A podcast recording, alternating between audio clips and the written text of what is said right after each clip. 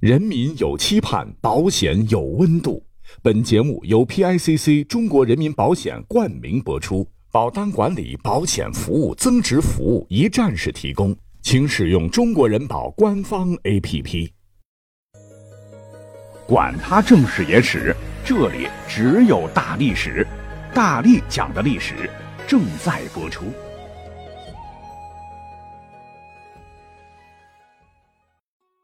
大家好，我是大力丸。咱们都知道，我国古代没工资、没企业，是地道的农耕社会，连绵数千载，勤劳的老祖先们日出而作，日落而息，不辍耕耘，使得物产极其丰富，社会富足文明，大家伙日子过得田园且诗意。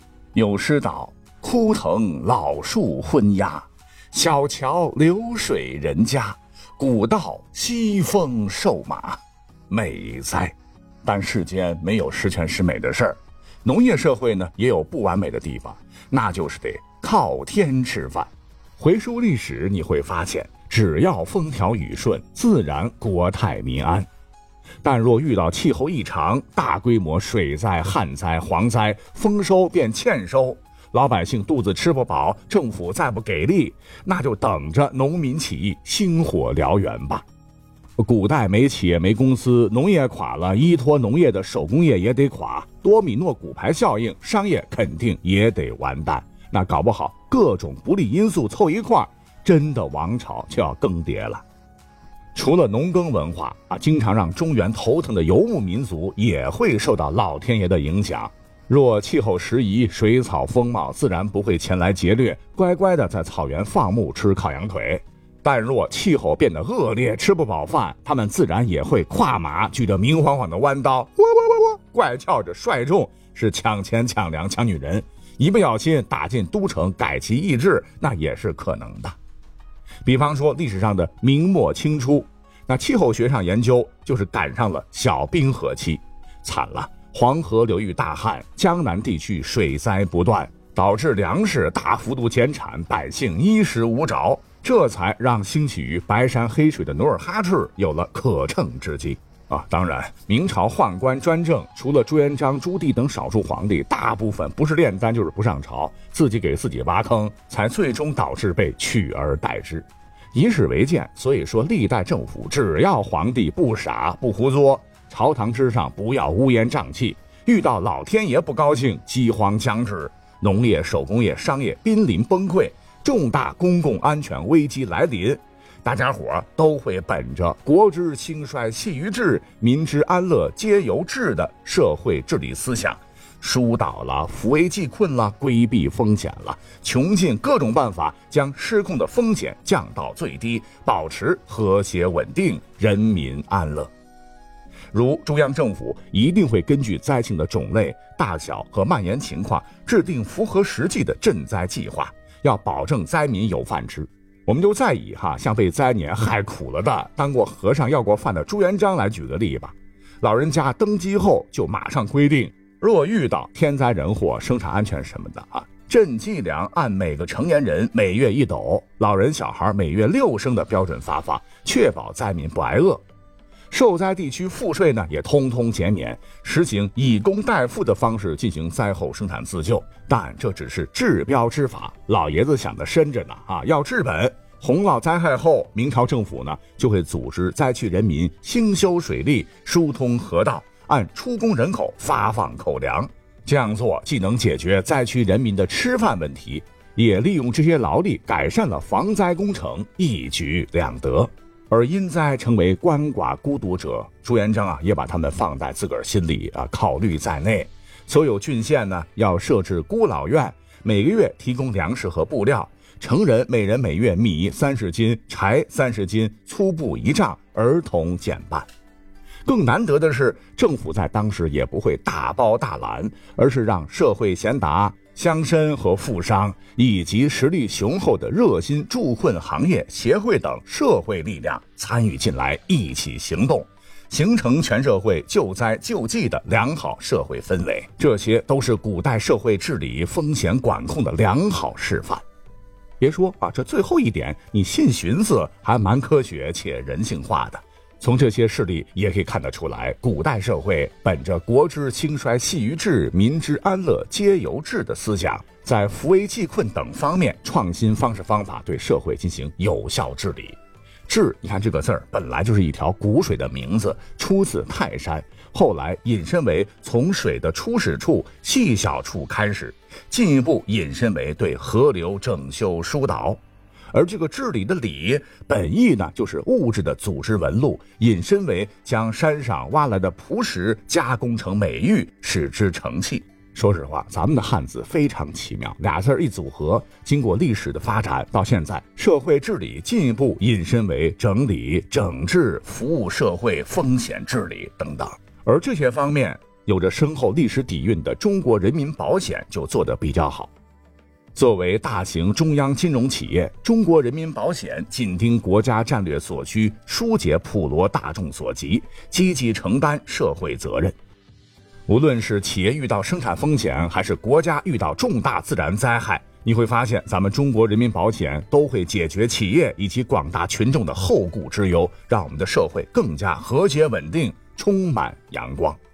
除此之外，所谓是防患于未然嘛，在危机到来之前，古人和我们一样都有危机意识，这也是古代社会治理的一部分。未雨绸缪，危机到来之前，把一切都搞定，方能气定神闲。在大家伙的固有印象当中啊，古代社会自给自足是一个小农经济，虽然也有田园风光，但是呢，鸡鸣狗吠，老死不相往来，仅仅吃饱肚子就行，没啥可聊的。其实啊，不是这样。我国古代被世界公认为农业经济的典范。虽说古代商品交易相对单一，主要是粮食、衣物这类生活必需品，但并不是没有交易。跟我们现代人一样，物价是否稳定也是古人非常关心的一件事情。举一个生动的例子哈，你像地里的粮食如果产多了，供大于求，谷贱伤民呐。辛勤耕种的农民伯伯也不愿意，那以后谁愿意种粮？而若是再遇到气候异常，冷了、热了、旱了、涝了，反正是天灾人祸，粮食减产，有奸商在炒作，囤积居奇，粮食价格就会一下子高的离谱。对于古人来说，物价稳定与否主要看粮价，跟我们现代人一样，这过山车式的价格吧唧一下荷包大缩水，搁谁谁也不干。轻则腰包缩水啊，重则百姓生活困苦，引发饥荒，会动摇国本。史上很多风起云涌的农民起义就是这么爆发的。那如何平抑物价，降低社会风险，让百姓安居乐业呢？别说我们智慧的老祖先。几千年来一直在想办法，想办法，想办法。早在千年前就想出了长平仓的好法子。什么是长平仓呢？这还得从西汉武帝时讲起呀。当时有一位理财专家叫桑弘羊，大胆提出，可以依仗政府掌握的大量钱帛物资，在京师建收贵卖，以平抑物价。等到了汉宣帝刘询当皇帝时。风调雨顺，连年丰收，天下本该大治。可谁曾想到，辛勤工作了一整年的农民却愁容满面。这多了卖不动啊，供给大于需求，成了买方市场。股价又见到一担五钱的，那搭上肥料、人工，汗珠一滴摔八瓣，简直是等于白送，人家还不待见。由此，农事为大的汉朝因丰收，竟然迎来了风险危机。就在大家伙一筹莫展之时，怎么办？怎么办的时候，朝中任职的天文学家耿寿昌跳了出来，啊，嘣嘣嘣，拍着胸脯保证，按微臣之法，保证把事儿给平了。刘询当时是将信将疑，说：“老耿啊，你好好观测星象就行了，这块你把握不住啊。”但耿寿昌自信满满说：“陛下，您就瞧好吧，我在此立下军令状，若搞不掂，您将我屁股打烂。”那皇帝还能说什么呢？好，那你试试吧。他随即是调兵遣将应对危机，只用了半个来月，便将帝国大危机、风雨欲来的巨大风险是消弭于无形。皇帝大喜，遂重赏之。那么他到底用了什么方法呢？